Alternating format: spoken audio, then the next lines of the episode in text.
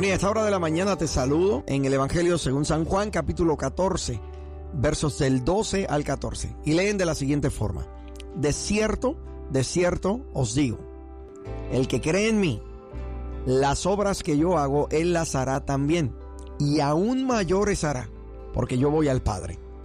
Y todo lo que pidierais al Padre en mi nombre, lo haré, para que el Padre sea glorificado en el Hijo si algo pidierais en mi nombre, yo lo haré.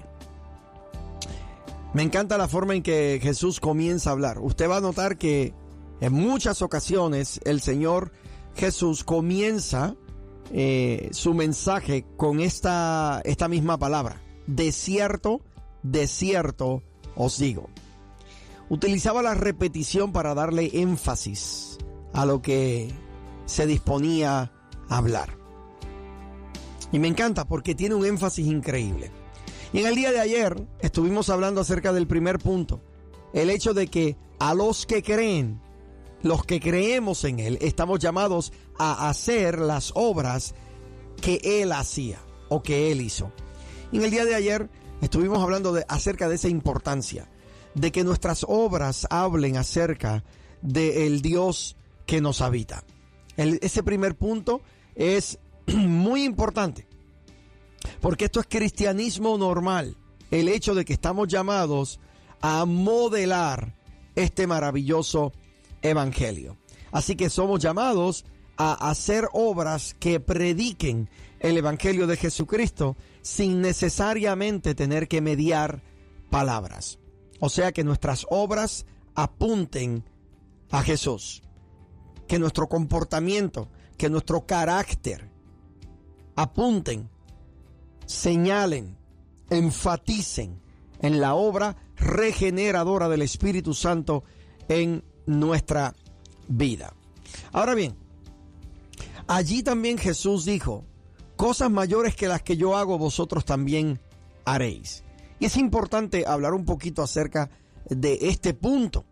Eh, ¿Qué, qué quiso decir Jesús cuando dijo que nosotros habríamos de hacer obras mayores que Él.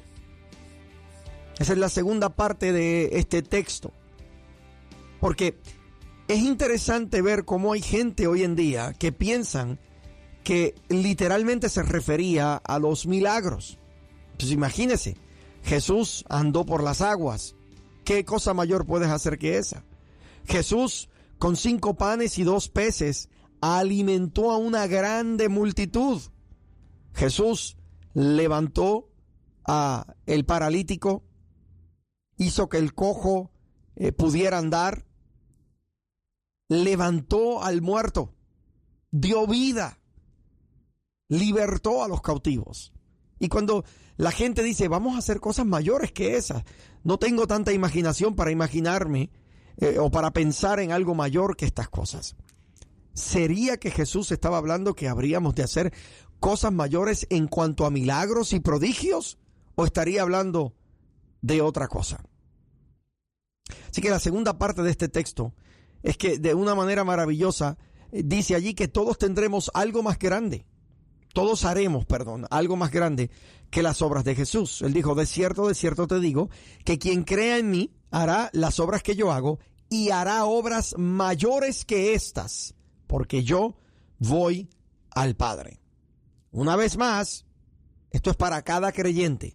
No, esto no está hablando solamente para los apóstoles, los pastores, los ancianos, los líderes, los evangelistas. No, esto es para todo el que crea. Quien cree en mí hará obras mayores que esta. Esta es la marca de ser cristiano, no de ser apóstol o pastor. Si crees, si usted cree en esta mañana, entonces eh, obras más grandes ¿Qué tiene que ver esto en todo eso? Si crees que obras más grandes significa más milagros, mi hermano, será difícil superar el caminar sobre el agua. Será difícil el superar, como decíamos hace un momento, alimentar cinco mil personas con cinco panes y dos peces o resucitar a algún muerto.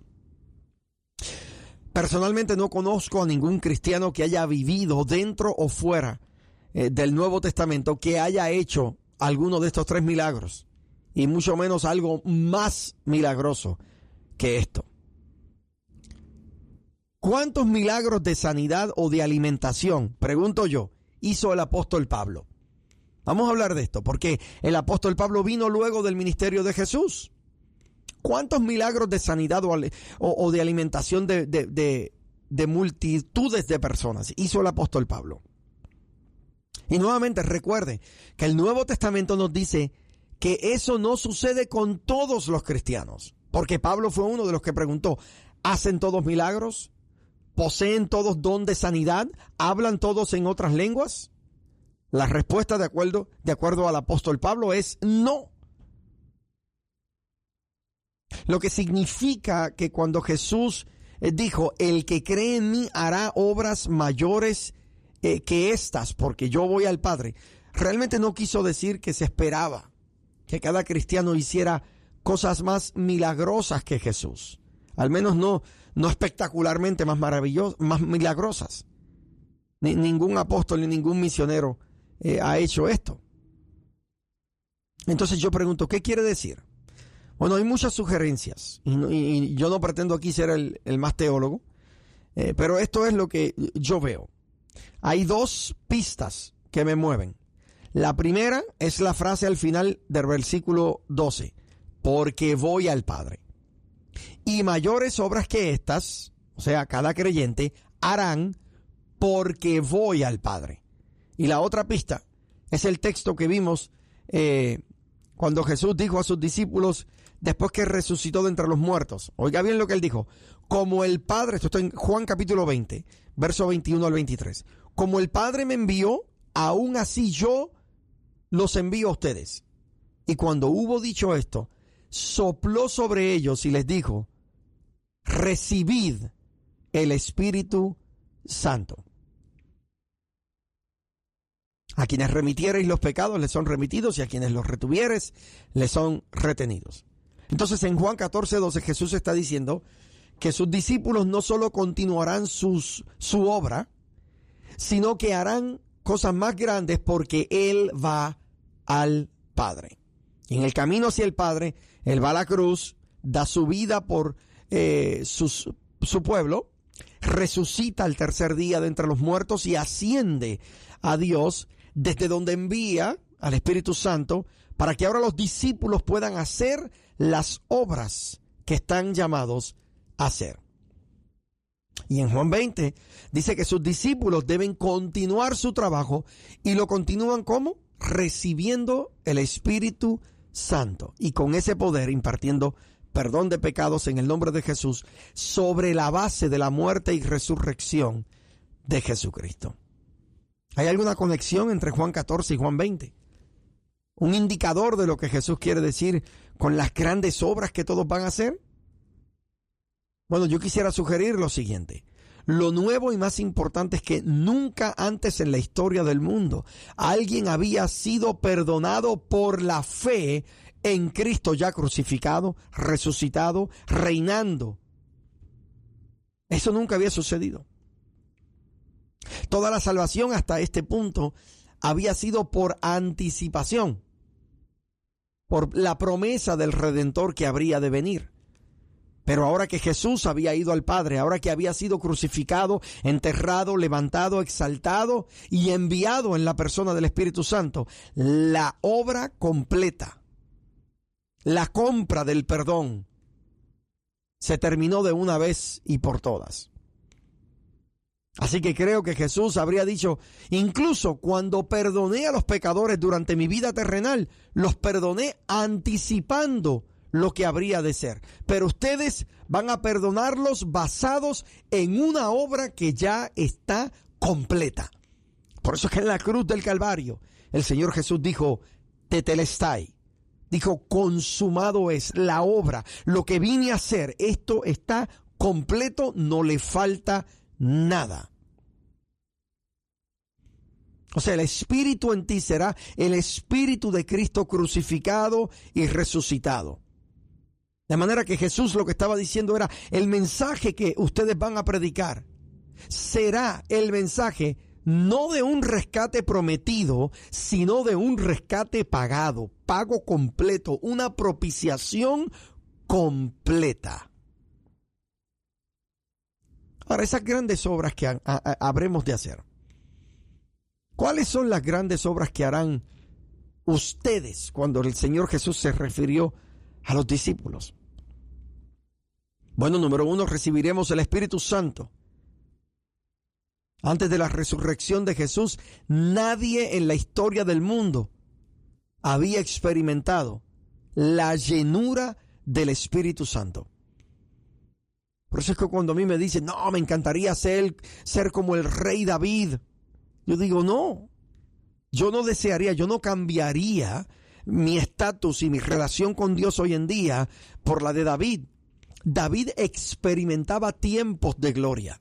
David tenía momentos en donde podía eh, sentir la presencia de Dios, pero no era permanente. Por eso era que David se desesperaba como se desesperaba.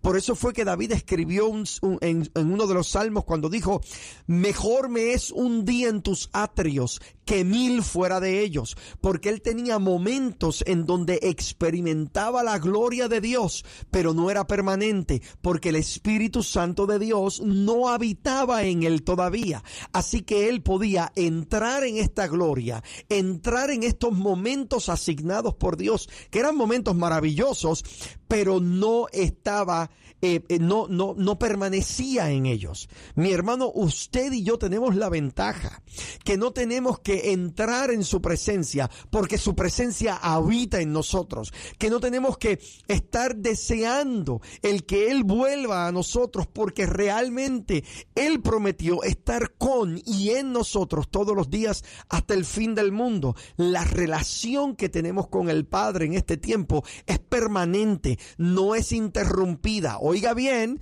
no es interrumpida por las circunstancias, no es interrumpida por el pecado, por la falla, no es interrumpida por la tentación, es permanente.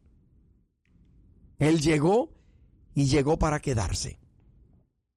Me parece que eso es espectacular. Yo no cambiaría ese trato de Dios con mi vida por un trato antiguo testamentario, que era un trato de visitas, de momentos específicos. Así que mi hermano, disfrutemos realmente del privilegio que tenemos de poder experimentar su gloria gracias al sacrificio de Jesucristo en la cruz del Calvario y el hecho de que Él se levantó de entre los muertos al tercer día.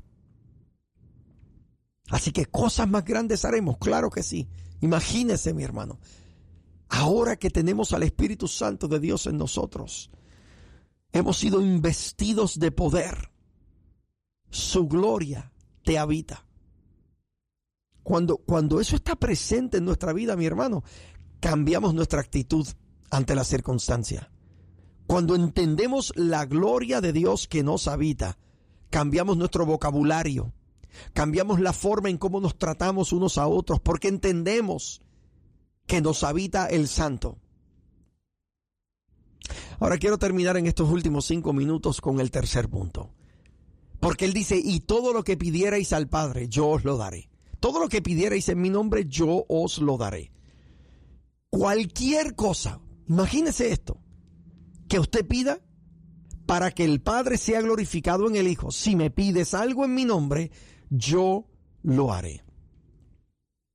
Mientras buscas continuar mi trabajo en el mundo, y cuando buscas dejar que tu luz brille y vivir en el amor y ofrecer el perdón de pecados en el nombre del Cristo resucitado y crucificado, pídeme lo que necesites y yo te daré lo que, lo que sea que pidas en mi nombre.